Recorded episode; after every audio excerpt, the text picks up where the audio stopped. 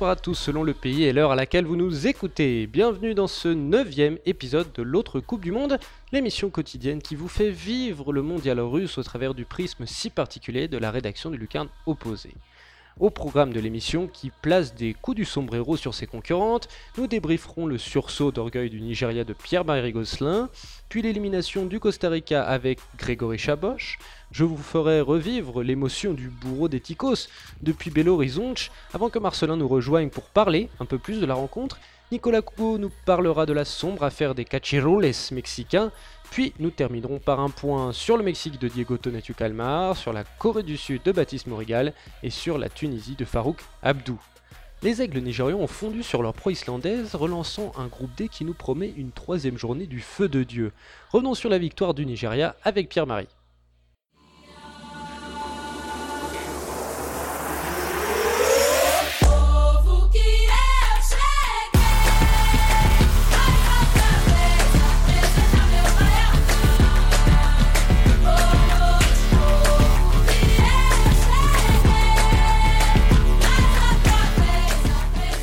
Hello Pierre-Marie, how are you? Uh, bonsoir Simon, I'm very good. Uh, everything, uh, everything's perfect tonight. everything's perfect tonight. On dirait euh, la chanson de euh, d'Elton John. Ça sonne un peu comme la chanson d'Elton John euh, du Roi Lion, mais je me souviens plus exactement le titre. Et bah on est là comme pour bah, Elton John, Roi Lion, c'est un peu cliché, mais on est là avec toi comme d'habitude, Pierre-Marie, pour parler d'Afrique et du Nigeria qui s'est imposé, qui a plus que relevé la tête contre l'Islande puisque le Nigeria a maté les Vikings 2 à 0 en seconde période. Euh, après avoir vécu une première période peut-être un petit peu plus compliquée, mais ils ont, ils ont, on a vu une autre équipe pour moi en, seconde mi-temps. Et aussi, on, tu, voulais nous parler du changement tactique qui était de la formation différente, en tout cas les choix tactiques de Garnotror qui étaient tout à fait, euh, qui ont pu apporter euh, quelque chose de supérieur pour le Nigeria lors de cette rencontre. Oui, exactement. On en parlait un petit peu hier déjà avec la, ben, la titularisation d'Ahmed Moussa euh, qui était euh, qui était un petit peu annoncée. Bon ben ça a été le héros du match. Donc euh, pour le coup là, pour ce coup-là, bravo Garnotror, sacré coaching. mais c'est également le, surtout le passage à, à une défense à 3 euh, alors, il avait un petit peu fait ça en préparation. Euh, on l'avait vu un petit peu en cours de match aussi euh, dans le dernier match contre l'Autriche, avant qu'il vienne du côté de la Russie. Et puis, il n'avait pas osé dans le match pour le premier match. Et là, pour le second, ben, il, a fait. Donc, il a mis titularisé Omero dans l'axe avec Balogun Trustekong. Et surtout, ça a permis de replacer Victor Moses à droite. quand on sait que les latéraux au premier match ont été carrément fantomatiques, ben, ça a permis de, de, dynamiser un petit peu les côtés avec notamment en seconde mi-temps, comme tu l'as dit, la première mi-temps était un petit peu poussive, mais la deuxième mi-temps, c'était beaucoup mieux et ça a coïncidé avec l'entrée de, de le, jeune euh, latéral, euh, latéral gauche, qui a, ben, quelque part, euh, son activité a permis d'un petit peu mieux équilibrer son équipe et, et, ça a permis aussi à Victor Moses d'être un petit peu plus dangereux en seconde période. Je ne me rappelle plus bien, pourtant j'ai regardé le match, mais euh, j'avoue que j'ai un, trou de mémoire là-dessus. John Obi Mikel, on parlait hier euh, de sa position en tant que milieu défensif, en tant que numéro 10, car notre or préférait le voir en numéro 10. Mourinho avait dit que sa meilleure euh, position était plus milieu défensif. Il a évolué à quel poste là pendant ce match-là? Eh ben écoute, ni l'un ni l'autre, il a été un petit peu plus milieu relayeur en position de numéro 8, comme ça, ben, il a mis tout le monde d'accord. Euh, bon, c'était pas encore du grand euh, John mais c'était un petit peu mieux, euh, c'était un petit peu mieux qu'au premier match, surtout en deuxième période. Hein, comme toute son équipe, il a forcément les Nigériens avec avaient le ballon en, en seconde période, donc on, on a pu le, voir un petit peu plus. Euh, il était un petit peu cantonné sur un côté, du coup, il n'avait pas forcément euh, tout le jeu face à lui, mais, euh, c'était quand même pas mal. Voilà, avec Etebo qui était son alter ego dans un milieu à trois, voilà, un petit peu en V, avec Ndidi en position vraiment de, milieu défensif, de, sentinelle, et, et, avec deux relayeurs, donc Etebo et Mikel, qui ont fait le, qui ont fait le job. Hein, donc on risque de les voir encore davantage contre contre l'Argentine. Alors euh, euh, bon, ça va pas être euh, sur d'énormes séquences, mais ça peut être une passe ou une percée qui feront la différence et, qui pourront permettre au Nigeria de faire la différence. Mais bah, voilà, c'était pas c'était pas Zidane quoi. D'accord. Et c'est sûrement pour ça d'ailleurs que du coup que j'ai eu du mal à le, à le situer dans mes souvenirs à quel poste il jouait, s'il a joué ni milieu défensif ni milieu offensif. S'il a joué le relayeur, c'est peut-être pour ça que je suis resté. Mes souvenirs sont restés confus. Alors, le Nigeria va maintenant rencontrer pour ce troisième match dans une poule où tout reste ouvert, hein, euh, sauf la Croatie qui est déjà qualifiée avec six points. Euh, mais là, entre l'Argentine, l'Islande et le Nigeria, le Nigeria rencontrant l'Islande, tout reste ouvert. Est-ce que le Nigeria peut sortir l'Argentine? Bah, Moi, j'ai envie de te dire oui, euh, surtout quand quand on a vu le match de l'Argentine hier. Euh, ils ont joué contre eux il y a un peu plus d'un an, en Russie aussi. Il n'y avait pas Messi, mais ils avaient fait 4-2, je crois, où justement ils avaient euh, ce match-là beaucoup joué avec le, le 3-5-2, justement, ça les avait bien aidés. fait. Franchement, ils ont raison d'y croire, ils auraient tort de ne, de ne pas y croire. Je pense qu'ils risquent quand même d'y avoir un petit peu ce complexe d'infériorité face à la grande Argentine et, et Lionel Messi. Mais, euh, mais à part ça, euh, voilà, il faudrait pas, il faudrait pas qu'ils mettent 45 minutes à rentrer dans le match comme aujourd'hui, parce que bon, ils pourraient se faire punir avant, mais mais, sinon, euh, oui, le, match, le scénario du match devrait être euh, un régal pour eux. Quoi. Une Argentine obligée d'attaquer à tout va, obligée de laisser des espaces derrière. Euh, voilà, on a pu voir la vitesse de Moussa qui risque d'être de nouveau titulaire. Euh, Moses aussi, ça va très vite. Kelechi Nacho qui est là au milieu, enfin qui est en attaque et qui est capable aussi de distiller des bonnes passes. Donc ouais, moi je euh, voilà, ça, ça va pas être facile, mais sincèrement, ils, ont les moyens de pouvoir euh, embêter cette équipe d'Argentine et, même carrément de les battre euh, si les Argentins ben, défendent comme ils ont défendu hier. Très bien. Et eh ben, écoute, en tout cas, cette dernière journée de, du groupe D, on va la suivre avec attention parce que ça risque d'être assez fou. Merci beaucoup Pierre-Marie et on se retrouve, on se retrouve pour le prochain match pour toi. La prochaine équipe c'est le Sénégal. On se retrouve pour euh, débriefer un petit peu le match du Sénégal. Bah, avec grand plaisir. Ciao ciao PM. Ciao Simon. C'en est déjà fini pour les Ticos de Kaylor, défait par le Brésil 2 à 0 après avoir résisté jusque dans les ultimes minutes de la rencontre. Retrouvons Grégory pour un nouvel instant, ça va bof. Bonjour Greg, comment vas-tu? Bah écoute, ça pourrait aller mieux, mais bon, euh, malheureusement, la Coupe du Monde est déjà finie pour moi. Et oui, mais il reste plein d'autres équipes, mais que tu pourras suivre. Et notamment la France, bien sûr. Mais c'est vrai que tes Ticos sont donc sortis de cette Coupe du Monde après leur défaite de but à 0 contre le Brésil. Une défaite qui a mis énormément de temps à se dessiner. Et on a bien cru que les Ticos allaient tenir tête euh, à la Célestin. Est-ce que tu y as cru? Oui, bah oui, je, mentirais si, je dirais non, mais je l'avais un peu annoncé hier. C'est vrai que c'était très compliqué, mais au fil des minutes, effectivement, j'y ai cru. Ça avait plutôt bien commencé. On avait, euh, on, a, on avait euh, vu des, Ticos plutôt euh, ambitieux, j'ai envie de dire, dès, le départ, avec une occasion notamment qui part côté droit. Il me semble que c'est Gamboa qui combine avec Aurenia et, et, un centre qui finit sur Celso Borges. Et, et malheureusement, le ballon n'est pas cadré. Mais je me dis, s'il continue comme ça, ça peut faire un remake de, États-Unis-Costa Rica et, le Brésil va avoir de, gros dangers. Et puis finalement, au fil des minutes, plus les minutes se sont égrenées et plus euh, finalement le Costa Rica a, reculé sans, euh, sans, trouver, euh, sans, trouver, sans trouver d'espace dans le contre. Aurenia faisait les mauvais choix. Puis ensuite, on a la sortie d'Aurenia à la 50e. Le sélectionneur qui fait rentrer le Bolaños, qui est, un, qui est un ailier, donc qui décale Venegas dans l'axe. Venegas qui n'est pas du tout un joueur d'axe il voilà, il n'a pas du tout bien joué les contres. On attendait Joël Campbell, je l'ai dit hier, j'attendais Joël Campbell titulaire. Finalement, il n'est même pas rentré une minute. Euh, le, sélectionneur lui préférant euh, notamment, euh, notamment Yacine Tereda rentrer au de terrain du poste pour poste. Moi, je m'attendais à voilà, le voir rentrer quand même en attaque pour, pour essayer d'aller braquer ce match. Et finalement, aucun changement offensif, plutôt des, changements poste pour poste. Et finalement, malheureusement, j'ai envie de dire une, une, défaite assez logique. Le Brésil qui, qui marque à la 91e ça tournait depuis quand même un bon moment en deuxième mi-temps. On sentait qu'en deuxième mi-temps, de toute façon, ça n'allait pas, euh, ça pas durer. Après, oui, évidemment, euh, évidemment, j'y ai cru. Bah oui, euh, je suis assez d'accord avec toi quand tu dis que les, les Costariciens ont fait de mauvais choix. C'est surtout flagrant en première mi-temps où on ne dira pas que le Costa Rica a fait jeu égal avec le Brésil, loin de là, mais en tout cas, s'est montré, a su se porter vers l'avant et, dès le début de la deuxième mi-temps, et dès le début de la deuxième mi-temps, tu vois que le, Brésil met un peu plus d'impact, un peu plus de rythme dans ses transitions.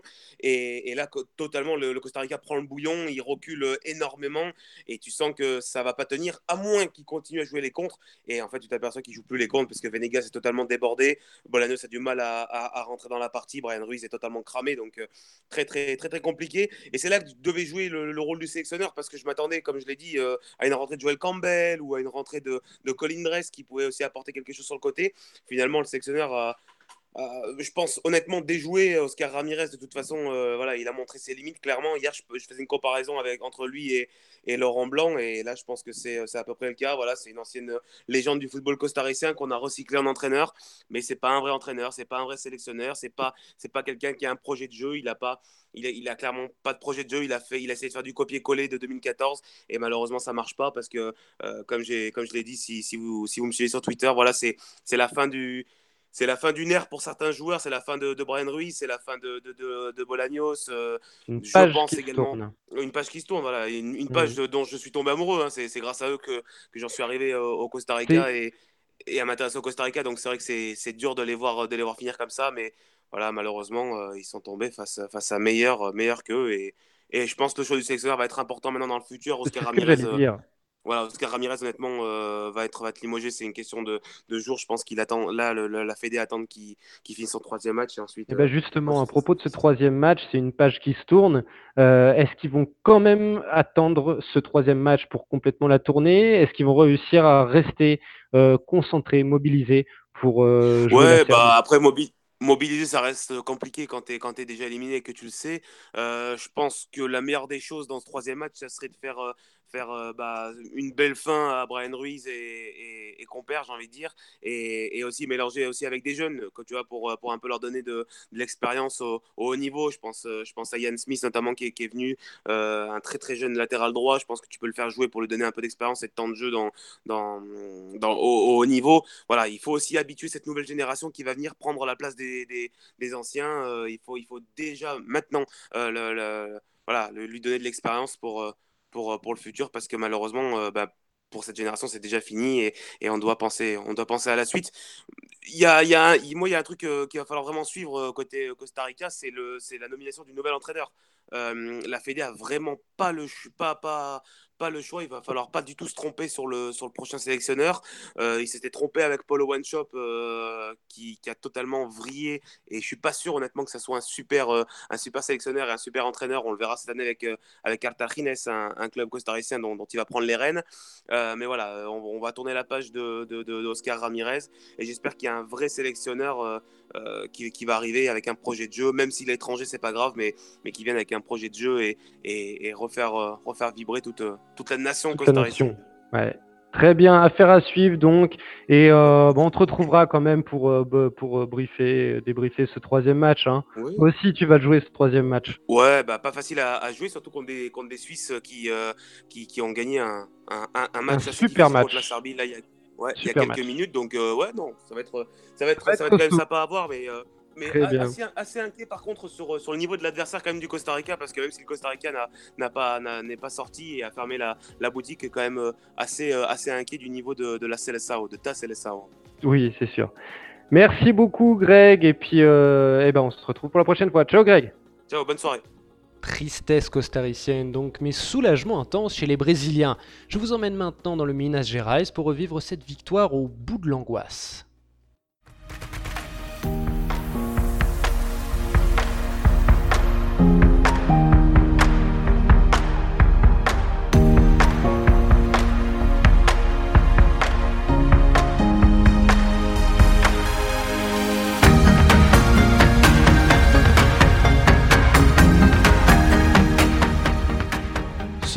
Matin, les avenues de Belo Horizonte paraissent bien moins embouteillées que d'ordinaire. Et pour cause, pour son second match de groupe, la Seleção affronte le Costa Rica à 9h du matin, heure locale. Le train-train quotidien de la capitale du Minas est donc prié de bien vouloir attendre quelques heures avant de commencer, et cas de force majeure, les bars de la ville sont exceptionnellement ouverts dès Potron Minet pour permettre aux Belo Horizontinos de communier comme il se doit avec leurs protégés. Alors, on retourne aux abords de la Praça Savassi, qui est bondée comme dimanche dernier, tout comme l'ensemble des terrasses qui l'habitent d'ailleurs. Mais, d'ailleurs, au fait, tous ces gens dehors un vendredi matin, ils ont pas école, ils ont pas travail ou quoi? Pierre Alfaroba, directeur de l'Alliance française et très bon compagnon de ballon rond, nous explique. Bah oui, écoute, euh, c'est une religion quoi. On, avait la possibilité d'ouvrir cet après-midi, mais comme le match a lieu à 9h et qu'on sait que c'est la fête et qu'il y a des barbecues et qu'on boit de la bière dès 9h du matin, on s'est dit bon, on va peut-être pas être super productif cet après-midi, donc euh, on a laissé congé à tout le monde. Et euh, tu m'as parlé d'un truc de convention collective, c'est carrément inscrit euh, dans la loi C'est qu'on appelle les, syndicats ouais, pour, pour, demander comment, comment on doit gérer les, matchs du Brésil pendant la Coupe du Monde et on nous demande expressément, sous, sous réserve de, de plaintes possibles, de, de fermer, de laisser en tout cas les employés euh, sortir une heure avant le match et euh, avec la possibilité de revenir uniquement une heure après le match. Donc ça donne au minimum 4, 4 h 30 de, de, de congés obligatoires pour euh, voir les matchs quand on vous dit que la sélection est un symbole national.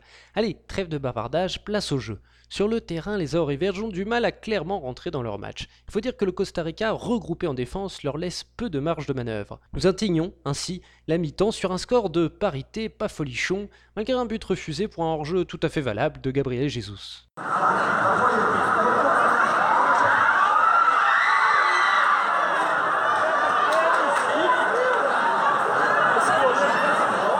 Au retour des vestiaires, les intentions sont plus marquées côté brésilien, les actions s'enchaînent. Et Neymar finit même par obtenir un penalty. Ah, attendez, l'arbitre demande à revoir les images.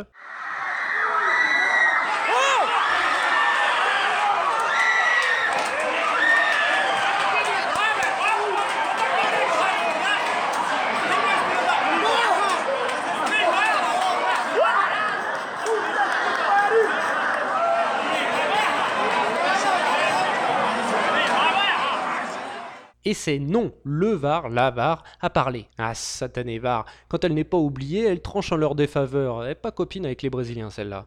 En attendant, les minutes s'écoulent, hein, et toujours pas de but. C'est grave, docteur Bon, euh, le Brésil va faire, euh, va faire c'est certain, euh, vont faire 1-0 et on va gagner. Ici, pourquoi je suis brésilien? Bon, on garde espoir alors. Mais Neymar, pas encore l'air à 100%, hein, qu'en dites-vous? Neymar, il est Neymar, il est un peu trop euh, gâté, selon moi. À mon avis, il devrait sortir et on devrait mettre un autre à sa place, là. C'est un enfant gâté. Et quelques noms d'oiseaux qui fusent ici et là confirment les propos de notre ami du jour. Certains demandent même sa sortie.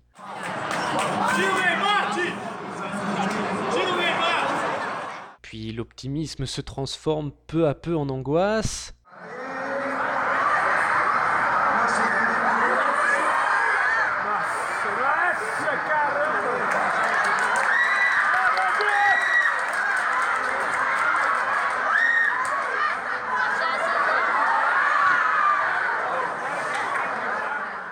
Nous sommes maintenant dans le temps additionnel, les visages sont fermés. Sur le terrain, Marcelo balance un nouveau ballon dans la boîte à Ticos. Firmino remet dans l'axe de la tête, Gabriel Jesus contrôle, le ballon lui échappe, mais Coutinho déboule en deuxième rideau.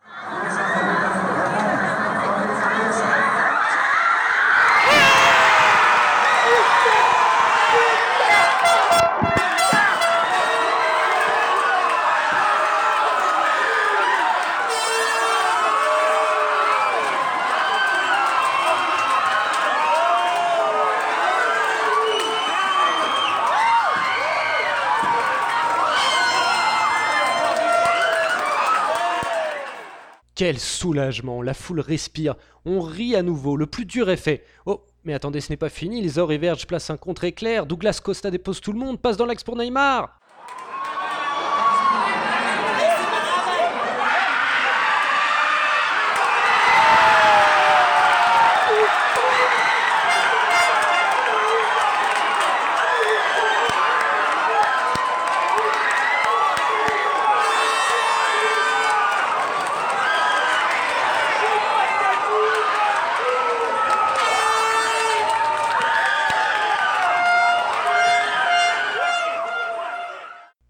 Deus, meu Brasil, que d'émotion.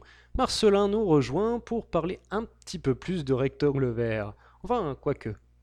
Bom dia, Marcelin, tudo jóia? Tudo bem você? Tout va bien, tout va bien, tout va bien. Et on, l'a vu hein, dans, dans l'inside, tout va bien, mais ce fut euh, long, intense et angoissant. Alors, on va revenir sur le match, sur le jeu des Brésiliens, mais on l'a vu avec le monsieur qui n'était pas très très content de la performance de, du Menino da Ville de Neymar. Euh, qu'est-ce que tu as pensé du match de Neymar, toi Marcelin? Décevant encore une fois, même si je trouve qu'il y avait du mieux par rapport au premier match. Après, il a toujours été un peu agaçant dans les dribbles, mais j'ai trouvé un petit peu, un petit peu mieux en, jambes. Après, c'est vrai que c'est que son quatrième match depuis son retour. Donc il y, avait du moins bon, mais il y, avait aussi des, choses pas trop mal. Donc ouais, il faut qu'il fasse mieux, mais je reste assez satisfait quand même. À l'image des larmes de Thiago Silva en 2014 après le Chili, celles de Neymar à la fin du match qui éclatent en sanglots font déjà pas mal jaser sur, sur le toit, et dans les groupes WhatsApp au Brésil. Est-ce que tu, tu, ne penses pas qu'encore une fois, le Brésil montre un, j'ai le mot nervosisme qui me vient en tête, une nervosité qui peut lui faire défaut Ouais, j'ai trouvé ça, je trouve ça un peu inquiétant. C'est vrai que par rapport à ce qu'ils ont montré depuis deux ans avec Tic, où il y a une vraie maîtrise dans le jeu, là on la retrouve pas sur ces deux premiers matchs de Coupe du Monde. Je, ne vois pas pourquoi il n'y a pas trop de raisons de, paniquer, mais c'est vrai, qu'ils sont pas sereins. Après, je trouve que les larmes de Neymar aujourd'hui, c'est pas exactement celles de Thiago Silva où lui c'était pendant la séance de tir au but. Là, c'est après le match, il a marqué un but qui est pour lui, donc ça, me semble un peu différent par rapport à 2014. Oui, je suis assez d'accord avec toi. Pour lui, derrière, là, il y avait un vrai soulagement. Tu me diras, avec les pénalties Thiago Silva, il y avait un soulagement, mais euh, il revient pas du même. Euh, c'est pas le même contexte. Neymar revient de plusieurs blessures. On sent qu'il a du mal. On sent qu'il était très nerveux hein, jusqu'à la fin du match. Après un carton jaune, il n'arrêtait pas de, de, de, de, de, se lamenter sur, euh, sur les coups qu'il prenait, sur des fautes non sifflées. Il y a ce fameux penalty. Ce fait penalty pour toi ou pas? Euh, non, il la grippe juste un petit peu, mais ça suffit pas à, le faire tomber. Euh, il n'y a pas du, pas du tout penalty. On est d'accord. Enfin, euh, voilà, toute une nervosité sur Neymar. Et bon, même si c'est pas terrible, terrible en termes de, de, de, preuves de, force d'esprit pour une compétition internationale, on peut un petit peu comprendre cette émotion de la part du numéro 10. Un autre joueur qui un plutôt passé au travers de son match, c'est William, qui a été remplacé à la mi-temps par euh, Diego Douglas Costa. Qu'est-ce que tu penses de ce remplacement et de l'entrée de Douglas Costa? Euh, bah ouais, sur William, c'est vrai qu'il a fait euh, pour un très mauvais match, on l'a pas beaucoup vu, et quand on l'a vu, c'était pour des mauvais choix. Et déjà le premier match, il n'a pas été terrible. Donc j'ai bien aimé que Tiff le, sorte dès la mi-temps, pour moi c'était mérité. Et en plus, Douglas Costa a fait une très bonne rentrée. Donc je pense qu'il marque des points. Euh, pour le, prochain match, il peut être euh, titulaire à la place de William. Personnellement, j'ai énormément apprécié le changement à 0-0 en plein milieu de second mi-temps où il sentait, Teach sentait que ah, fallait pousser, il fallait pousser. Et ce changement, cette sortie de, Paulinho pour, euh, pour Firmino, passant l'équipe presque en, en 4-2-4, le tout pour le tout, l'attaque pour l'attaque, c'est un super état d'esprit, ça par contre. Aussi, ouais, c'est vrai qu'il a fait un bon changement. C'est vrai que Gabriel Jesus aurait pu, euh, sortir. Mais ouais, ce passage, euh, presque en, 4-2-4, effectivement. En plus, Firmino, je trouve qu'il est bon dans ce rôle-là où il peut partir euh, d'un peu plus loin. Il peut combiner avec tous les joueurs de qualité qui est autour de lui. Donc c'est vrai que ce, passage avec un, Firmino, du coup, qui pourrait jouer à la place de, de Paulinho et qui permettrait de, de jouer plus offensif peut être très intéressant pour le Brésil. Et on n'avait pas vu encore cette association entre les deux devant sortir Gabriel Jesus, en même temps, euh, c'est lui qui, euh, qui fait l'appel, qui pivote pour euh, passer le ballon. bon, c'est un peu involontaire, mais c'est lui qui crée l'action pour que Philippe Coutinho fasse le, premier but. prochain match, dernier match contre la Serbie. Un match qu'il va falloir gagner pour s'assurer la première place. Est-ce que tu as vu, malgré la victoire compliquée, difficile, est-ce que tu as, tu as vu de meilleures choses que contre la Suisse, selon toi? Est-ce que ce Brésil t'a rassuré? Euh, Rassuré, pas totalement, mais un petit peu. Après la première mi-temps, je l'ai trouvé euh, quand même assez mauvaise, à part 10 euh, minutes. ça a commencé avec le but hors jeu de Gabriel Jesus. La première mi-temps, c'est vraiment difficile. La deuxième, je trouve que c'était mieux. En plus, par rapport à Costa Rica qui joue avec un, bloc très bas, c'est compliqué de faire des différences. Et Navas aussi qui qui a fait encore un très gros match. Donc je pense que par rapport à la Suisse, oui, il y avait du mieux. Et du coup, on va, voir comment ça donnera euh, le troisième match contre, euh, contre une bonne équipe. Ça, permettra de voir si euh, l'équipe arrive à, monter en puissance et peut se libérer un peu avec cette première victoire. Serbie qui, selon son résultat contre la Suisse, puisqu'à l'heure on enregistre, le match démarre d'ailleurs et nous n'avons pas encore le résultat de Serbie-Suisse, euh, les Serbes donc qui, selon le score de ce match, euh, joueront, devront sortir ou devront peut-être garder un match nul. la physionomie du match peut vraiment être différente selon l'un ou l'autre des cas. Merci beaucoup Marcelin et bah, on se retrouve pour le prochain match du Brésil. Merci à toi, salut dépoussiérons maintenant notre dossier à vieux scandale avec Nicolas Cougo qui nous raconte dans son histoire du jour l'affaire des cachirules mexicains de 1988.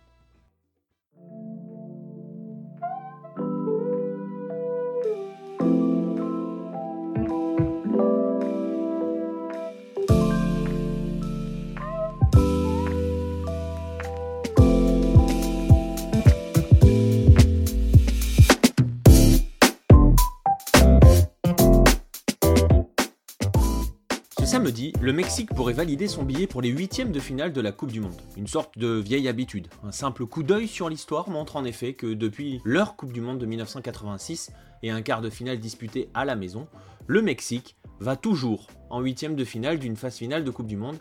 Jamais plus loin, mais toujours en huitième. Alors si vous comptez bien, cela devrait donc signifier que cela fait 7 fois consécutives que le Mexique arrive à ce stade. Malheureusement pour eux, ce n'est pas le cas, cela ne fait que 6. Comment est-ce possible, me direz-vous? Tout simplement parce qu'une fois, le Mexique n'a même pas été qualifié pour la phase finale. Cette unique fois, c'est en 1990 lors de la Coupe du Monde en Italie, alors que le Mexique comptait une génération dans ses rangs de joueurs tels qu'Alfredo Tena, Benjamin Galindo, Carlos Hermosillo ou encore, et surtout, Hugo Sanchez, je pense que les amateurs de football espagnol connaissent l'immensité du talent d'Hugo Sanchez et qu'il n'est pas nécessaire de présenter le personnage. Mais alors vous me direz, comment ce Mexique-là a-t-il fait pour ne pas se qualifier? Bah, tout simplement, il n'a pas été autorisé à participer aux qualifications, la conséquence d'une sanction de la FIFA causée par un immense scandale qui s'appelle au Mexique le scandale de los Cachirules. Au Mexique, le terme cachirures aurait deux origines possibles. Soit un personnage pour enfants de la télévision des années 50-60 nommé Cachiruro et qui était joué par un acteur adulte bien plus âgé que le personnage qu'il jouait. Soit il viendrait de cachiruro, une pratique du début du XXe siècle utilisée dans le monde du football et qui consistait à faire jouer des joueurs qui n'appartenaient pas à une équipe afin d'éviter le forfait de celle-ci et surtout de cacher le fait que ces joueurs n'appartenaient pas à cette équipe. Donc évidemment, à l'évocation de l'origine ou des origines du terme cachirures, vous commencez à deviner ce qui est concerné par le scandale. Il s'agit tout simplement d'une fraude à l'âge des joueurs. Cette fraude se produit lors des éliminatoires comptant pour la Coupe du Monde U20 de 1988 et plus précisément du tournoi de la CONCACAF qui est qualificatif pour cette Coupe du Monde de la catégorie. Pour se qualifier, le Mexique devait donc bien figurer dans ce tournoi et après avoir dominé son groupe, 4 hein, victoires en 4 matchs, 15 buts marqués, un seul but encaissé, il se retrouve tout naturellement en phase finale de celui-ci avec à côté de lui le Costa Rica, les USA et Cuba. Le jour où le Mexique s'impose face à Cuba, l'article Cachirures en el Tri Juvenil est publié dans le quotidien Ovaciones. Dans celui-ci, Antonio Moreno, un journaliste à Imevision, qui est aujourd'hui TV Azteca, décrit que quatre joueurs participant au tournoi avec le Tri José Luis Mata, José de la Fuente, Gerardo Jiménez et Aurelio Rivera, n'ont pas l'âge requis, c'est-à-dire moins de 20 ans, et que cet âge-là a été falsifié par la fédération. Suite à son papier, Antonio Moreno est soutenu par un de ses collègues, José Ramón Fernandez, qui est une institution hein, au pays, qui travaille également pour Imevision à la télé cette fois-ci, et qui en parle dans son émission. La Fédé va dans un premier temps nier, mais le scandale ne met pas bien longtemps à éclater, surtout quand les preuves de cette falsification sont dévoilées dans les médias, qu'ils soient écrits ou euh, télévisuels. C'est ce scandale se répandant dans divers médias, il va forcément arriver jusqu'aux oreilles d'autres fédérations, à commencer par la fédération américaine, qui va demander une enquête auprès de la CONCACAF, demande qui est appuyée ensuite par la fédération du Guatemala. Alors je vous la fais courte, mais le 19 mai, une commission d'enquête de la CONCACAF, menée par José Ramón Flores, un salvadorien, confirme les faits. Et la conséquence est simple, le Mexique est tout simplement disqualifié du tournoi. Plusieurs de ses dirigeants, qui ont été impliqués dans ce scandale de trichalage, sont exclus par la CONCACAF et les U20 donc de Francisco Avilan n'iront pas à la Coupe du Monde. Le président de la fédération, Rafael del Castillo, décide alors d'aller à Zurich faire appel auprès de la FIFA espérant obtenir le soutien de celle-ci excellente idée parce que la FIFA va décider d'aller tout simplement plus loin et de durcir la sanction. Le Mexique va être tout simplement exclu de toute compétition organisée par l'instance suprême pour deux ans. Cela a deux conséquences, pas de Jeux Olympiques de Séoul de 88, mais surtout pas de possibilité de se qualifier pour la Coupe du Monde 1990 pour l'équipe A. Et voilà donc comment le quart de finaliste de 1986 sera absent de l'édition suivante et comment donc l'une de ces belles générations, emmenée par Hugo Sanchez, considéré donc par certains comme le meilleur joueur mexicain de l'histoire, sera privée du grand rendez-vous mondial. Hugo, qui avait marqué en 1986, sera finaliste de la Copa América en 1993 et viendra faire une apparition, sa dernière avec le Tri en Coupe du Monde, euh, lorsque celui-ci est de retour lors de la Coupe du Monde américaine et sera éliminé, devinez quoi, en huitième de finale, donc par la Bulgarie. Depuis donc, jamais le Mexique n'a manqué ce rendez-vous, jamais il ne s'est pas qualifié pour le tour final.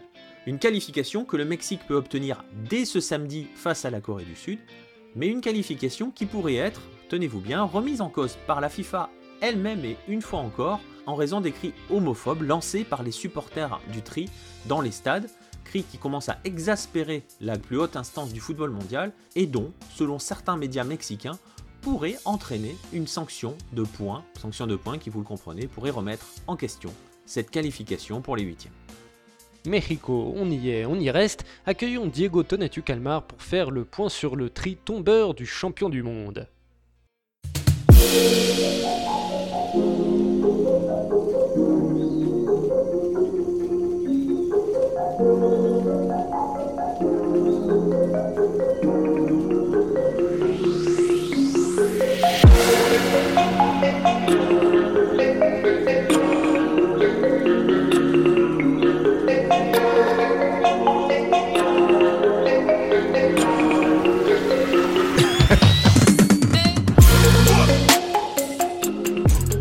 Hola Diego, ¿qué onda? ¿Qué onda, ça va? Bah moi aussi, ça va très bien. Là, je, on vient de Et vivre nous, on va une très bien. victoire euh, très très très très folle, dure, euh, sans- tout en souffrance, mais, mais très folle. Mais là, on est là pour euh, parler euh, du, du Mexique. Et moi, ma première question après le comment après le le- le- le- le- l'exploit contre l'Allemagne, cette victoire 1-0, est-ce que les Mexicains sont redescendus de leur nuage Bah, les, les Mexicains, en général, je pourrais pas te dire. hein, je, pense que, je pense que non, en général. Par contre, les joueurs, euh, moi, je suis pas sûr qu'ils soient. Enfin, même s'ils sont montés émotionnellement très haut, ils ont très vite euh, été euh, remobilisés par l'objectif de, la qualification.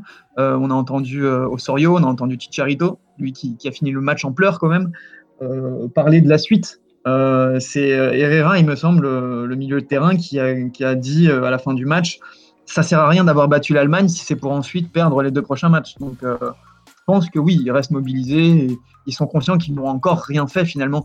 Tu parles d'exploit. Oui, euh, c'est euh, euh, quelque chose d'incroyable de battre l'Allemagne. Après, moi, l'exploit, je vois ça comme, tu sais, un match où tu as une seule occasion et tu marques sur, sur un coup de pied arrêté et sur ta seule occasion et après tu bétonnes tout le match. Or, footballistiquement parlant, euh, ça c'est pas un, un énorme exploit finalement. J'ai l'impression que si on rejouait le match, euh, bah, le Mexique pourrait en fait euh, refaire la même performance. Je sais pas si tu es d'accord avec moi. Euh, il y a eu quand même beaucoup, beaucoup d'occasions. Il y a eu un jeu euh, euh, qui a été clair. C'est pas juste un, un coup de chance ce qui, ce qui s'est passé. Oui, oui, je, je suis assez d'accord. hein. Surtout en première mi-temps, euh, le Mexique a eu euh, plus d'une occasion. Donc euh, c'est sûr que c'est c'est pas ça- un exploit euh, tombé euh, de la grâce euh, divine. C'est quelque chose de construit et de et de travaillé. Je suis tout à fait d'accord avec toi. Mais Finalement, alors, après euh, le match, euh, le- juste pour revenir sur, sur ce match, euh, c'est finalement ce qui- les, les vrais débats qu'il y a eu à la fin. euh, c'est euh, donc plus que la, la jubilation, c'était surtout autour d'Osorio, parce qu'Osorio qui a été euh, énormément critiqué, le coach, durant euh, les trois ans euh, qui, depuis euh, le Mexique. Il y, a, plein de, débats qui ont été sur alors toi tu critiquais avant, regarde ce qu'il a fait lors de ce match-là parce que c'est clairement une victoire. Euh, beaucoup ont dû presque s'excuser, beaucoup ont dû se justifier d'avoir critiqué Osorio avant, puis plus maintenant. Il y a eu des, des débats enflammés entre d'anciens sélectionnés, Garcia Aspé notamment sur Fox.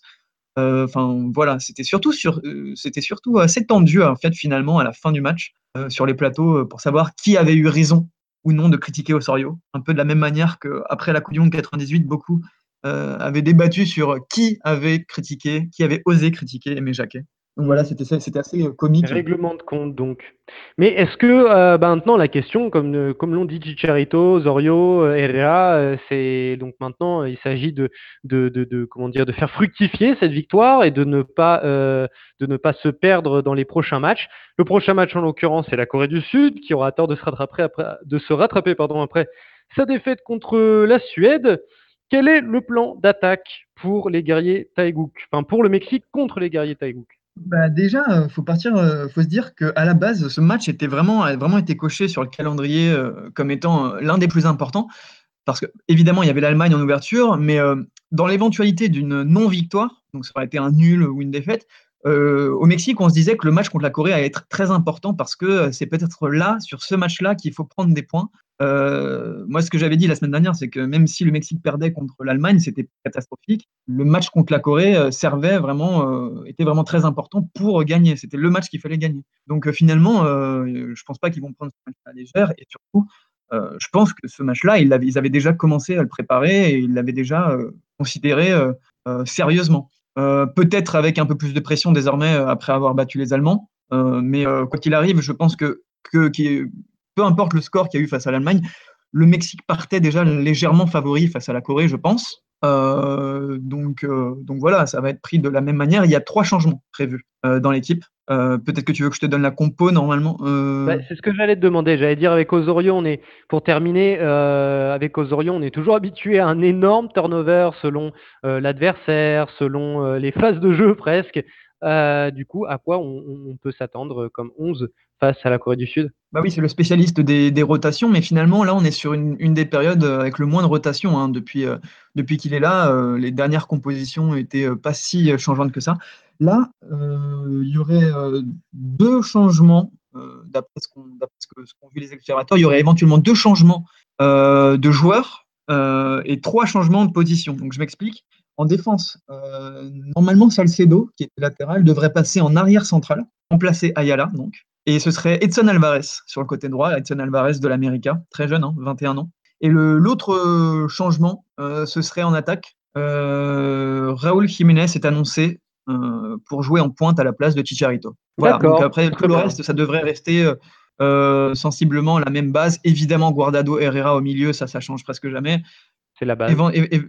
évidemment, Lozano à gauche. Évidemment, Vela fait partie du, plan de jeu de Osorio. Euh, Chicharito, euh, bon, il y a eu pas mal de débats autour de, du joueur parce qu'il a été très bon euh, dos au but. là où il a pêché, c'est comme d'habitude balle au pied lors des contres. Mais son jeu dos au but a été très précieux face à l'Allemagne. Donc voilà, mais finalement, il, va laisser sa place. Donc peut-être plutôt un jeu de rapidité qu'un jeu de fixation en attaque pour, pour les Mexicains. Bah, écoute... Après, Jiménez peut, peut faire ce rôle-là. Hein. Il est grand, il est plus costaud que Chicharito peut éventuellement le faire. Il apporte beaucoup de vitesse aussi. Moi, je vois le, Mexique quand même porter plus le ballon. Mais, euh, ouais. voilà. Merci beaucoup Diego, et bah on se retrouve euh, demain, euh, si possible, pour débriefer ce Mexique-Corée du Sud. Salut Diego Tournons-nous maintenant vers l'adversaire des guerriers aztèques, les guerriers Taegouk de Baptiste Morigal. Bonjour Baptiste, comment vas-tu? Salut Simon, ça va bien et toi? Ça va très bien, alors on vient de voir le Mexique avec Diego. Maintenant, on va voir son adversaire, la Corée du Sud, qui euh, n'arrive pas du tout avec le même état d'esprit, euh, on l'a vu, puisqu'elle a perdu euh, son match inaugural contre la Suède, un but à zéro. D'abord, avant toute chose, comment les Coréens récupèrent de cette mauvaise entrée en matière eh ben écoute, euh, on pouvait les penser euh, défaitistes, mais euh, ils se disent là maintenant, on a, raté notre plan face, au face à la Suède, on n'a plus rien à perdre, on va tout donner face au, face au Mexique parce que de toute façon, on veut aller loin. Et donc il faut vraiment battre le Mexique, donc on va tout donner.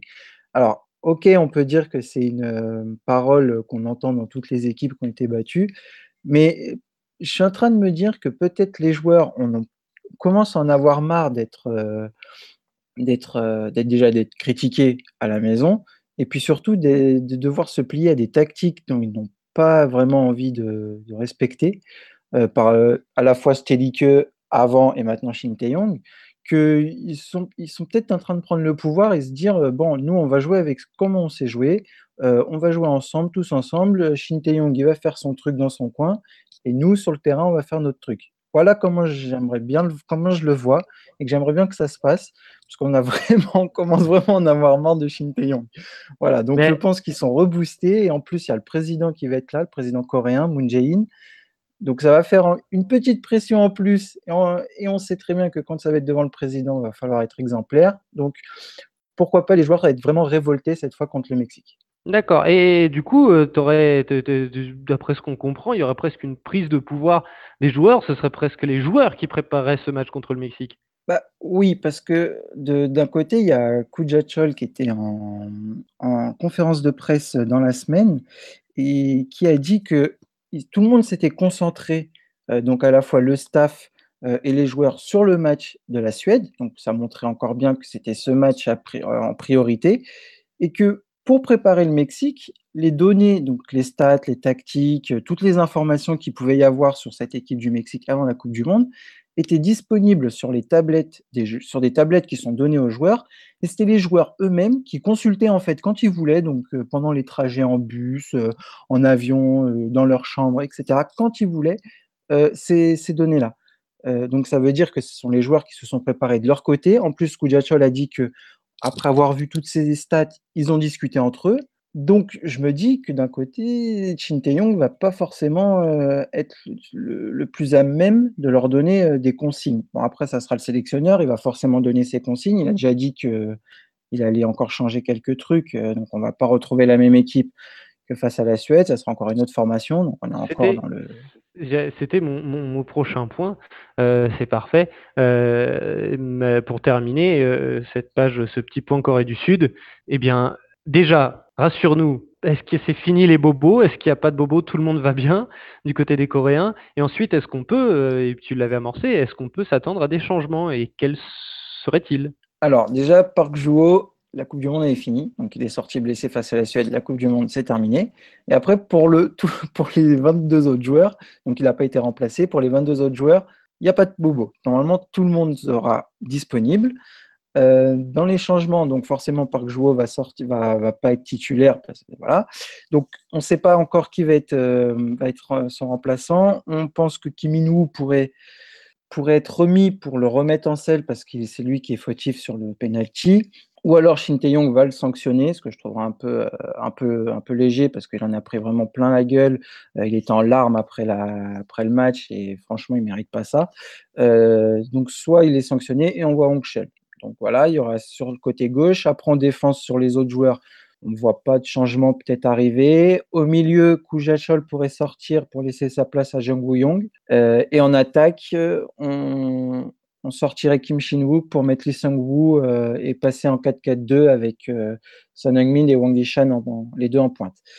Euh, sachant que les joueurs ont bien compris que le Mexique ne jouera pas comme la Suède et que forcément il va falloir aller beaucoup plus vite, va falloir, ça va attaquer vraiment rapidement et donc il va vraiment falloir faire des vraies contre-attaques et que les joueurs sont moins physiques.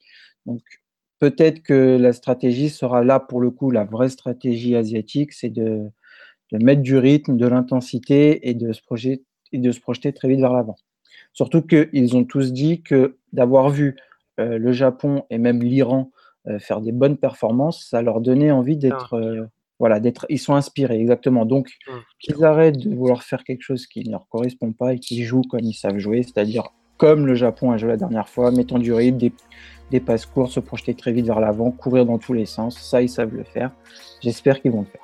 Voilà. Bien. Eh ben écoute, on leur souhaite euh, le meilleur euh, à ces Coréens. Merci beaucoup Baptiste. Et on se retrouve euh, demain pour débriefer, bah, avec toi d'ailleurs, on se retrouve demain pour débriefer le, le, le, le, match de Corée du Sud et pour briefer le match du Japon. Merci beaucoup Baptiste. Eh bien merci à toi. Ciao ciao. Salut à tous. Allez, finissons sur une touche méditerranéenne avec la Tunisie de Farouk Abdou qui s'apprête à défier les Diables Rouges. Salam alaikum Farouk, comment vas-tu? Salut Simon, comment ça va Ça va très bien, écoute. Euh, nous allons parler ensemble de la Tunisie, les aigles de Carthage qui avaient failli créer l'exploit en ramenant un point euh, de sa rencontre face à l'Angleterre, mais qui a craqué pardon, dans les derniers instants euh, sous les coups de, Harry Kane, du roi Harry. comment on a vécu cette défaite en Tunisie? Est-ce que les Tunisiens se relèvent? De, ce coup pris sur la tête, d'y avoir autant cru Eh bien, le coup est quand même assez dur et il a fallu quand même beaucoup de jours pour, pour s'en remettre. Disons qu'il y a deux manières de lire euh, la rencontre. Il y a les gens qui, disons, nonobstant le, le jeu ou l'absence de jeu pratiqué, le fait que la Tunisie ait beaucoup couru derrière le ballon et beaucoup plus subi qu'essayer de produire quelque chose, enfin en de très rares occasions, mais il salue le côté guerrier résistant d'un bloc qui n'a pas lâché, pas lâché jusqu'aux arrêts de jeu. Et euh, une autre partie non négligeable de l'opinion qui critique fortement la différence entre euh, le jeu plaisant qui avait été montré lors des matchs amicaux et finalement le, on va dire le quasi néant du match face à l'Angleterre où hormis ce penalty très heureux avant la mi-temps quelques, quelques situations intéressantes la Tunisie a trop peu porté le ballon l'a trop peu conservé l'a souvent très souvent raté sur des imprécisions, s'est cantonné à défendre et à essayer de résister euh, de bout en bout et n'a quasiment pas, ne s'est pas montré dangereuse en deuxième mi-temps. Il y a vraiment des gens qui sont très critiques là-dessus, qui se disent qu'on on revoit un petit peu les matchs de, des dernières participations à la Coupe du Monde où l'équipe ne produit pas de jeu et les gens sont très critiques à ce sujet-là. Oui, et eh bien écoute, après tant de déceptions, euh, la Tunisie, on peut faire le parallèle, le parallèle avec le Maroc, mais inversé. C'est-à-dire que la Tunisie va rencontrer la Belgique après avoir rencontré l'Angleterre. C'est-à-dire que la Tunisie était, était placée elle aussi dans, une poule avec deux mastodontes. Le Maroc, lui, a commencé par l'adversaire qui était de son envergure avant de se taper les deux monstres. Et la Tunisie, elle fait l'inverse. Elle, a joué l'Angleterre, elle va jouer la Belgique, le deuxième gros morceau de cette poule. Est-ce que, euh, comment plutôt les, les Tunisiens euh, préparent, abordent ce deuxième match fort compliqué et qui peut déjà leur faire dire au revoir à la Coupe du Monde Eh bien, il y a quand même pas mal de, questions sur la capacité que va avoir cette équipe à essayer de prendre un petit peu de possession aux Belges. Puis on l'a vu face au Panama, procède par vagues successives, euh, récupère le ballon assez facilement. On a quand même beaucoup de présence offensive, beaucoup de bons manières de ballon dans ce dans ce, cette sorte de 3-4-3 assez agressive et où beaucoup de techniciens peuvent, euh, peuvent varier les options, les offensives ou euh, chercher directement la pointe euh, Romelu Lukaku. Disons qu'il y a pas mal d'appréhension sur comment la Tunisie va résister. Euh, il y a une composition d'équipe qui circule depuis, euh, depuis quelques heures qui, disons, ne, ne propose pas nécessairement les modifications qui étaient attendues. Euh, on parle de la titularisation du Han Ben Alouane en défense centrale à la place de Siam Ben Youssef, ce qui est un petit peu surprenant au regard du match de Ben Youssef qui avait été globalement assez, assez fiable sur ce les interventions qu'il a dû faire et la titularisation, la titularisation de Seifedine Kawi au milieu de terrain. Le, la, principale interrogation, c'est est-ce que ces modifications vont vraiment corriger les deux principales carences qu'on a vues? L'incroyable faiblesse tunisienne sur les coups de pied arrêtés défensifs et la capacité à vraiment faire des combinaisons ou des triangulations beaucoup plus haut sur le terrain pour que Kazri voit plus de ballons, euh, puisse avoir plus de possibilités. Il y a beaucoup d'interrogations sur ce sujet-là. Très bien, bah écoute, euh, des interrogations auxquelles on aura la réponse euh, demain euh, avec ce match euh, à 9h du matin contre euh, les Belges, contre la Belgique. et puis tu m'as dit que Ben Alouane allait être titularisé en tant que supporter stéphanois. Ça ne me rappelle pas toujours des bons souvenirs. J'espère que ça se passera mieux pour les Aigles de Carthage. Merci beaucoup Farouk et puis on se retrouve demain pour débriefer ce match contre la Belgique. Merci Simon, à bientôt. Allez, on reprend tout depuis le début, c'est le récap de la veille. Dans le groupe D, le Nigeria sort la tête de l'eau et nous offre une troisième journée de folie en s'imposant sur l'Islande 2 à 0. Croatie 6 points, Nigeria 3 points, Islande et Argentine 1 point chacun. Dans le groupe E, le Brésil est venu à bout du Costa Rica non sans trembler 2 à 0 et la Serbie s'incline face à la Suisse 2 à 1 sur fond de tension balkanique.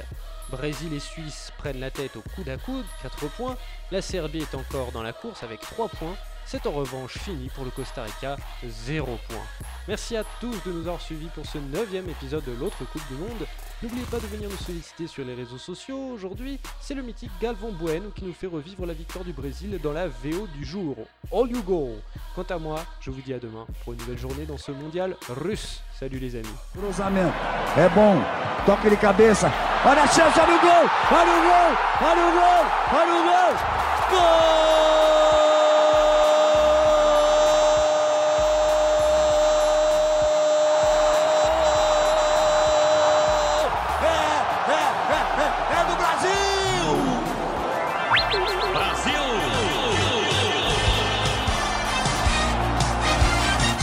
Voltou pra frente, não apita não. Douglas Costa bateu. Olha o gol, olha o gol, olha o gol, olha o gol. Gol!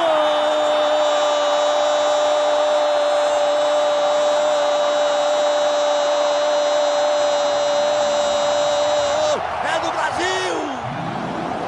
Apão! O centro de campo.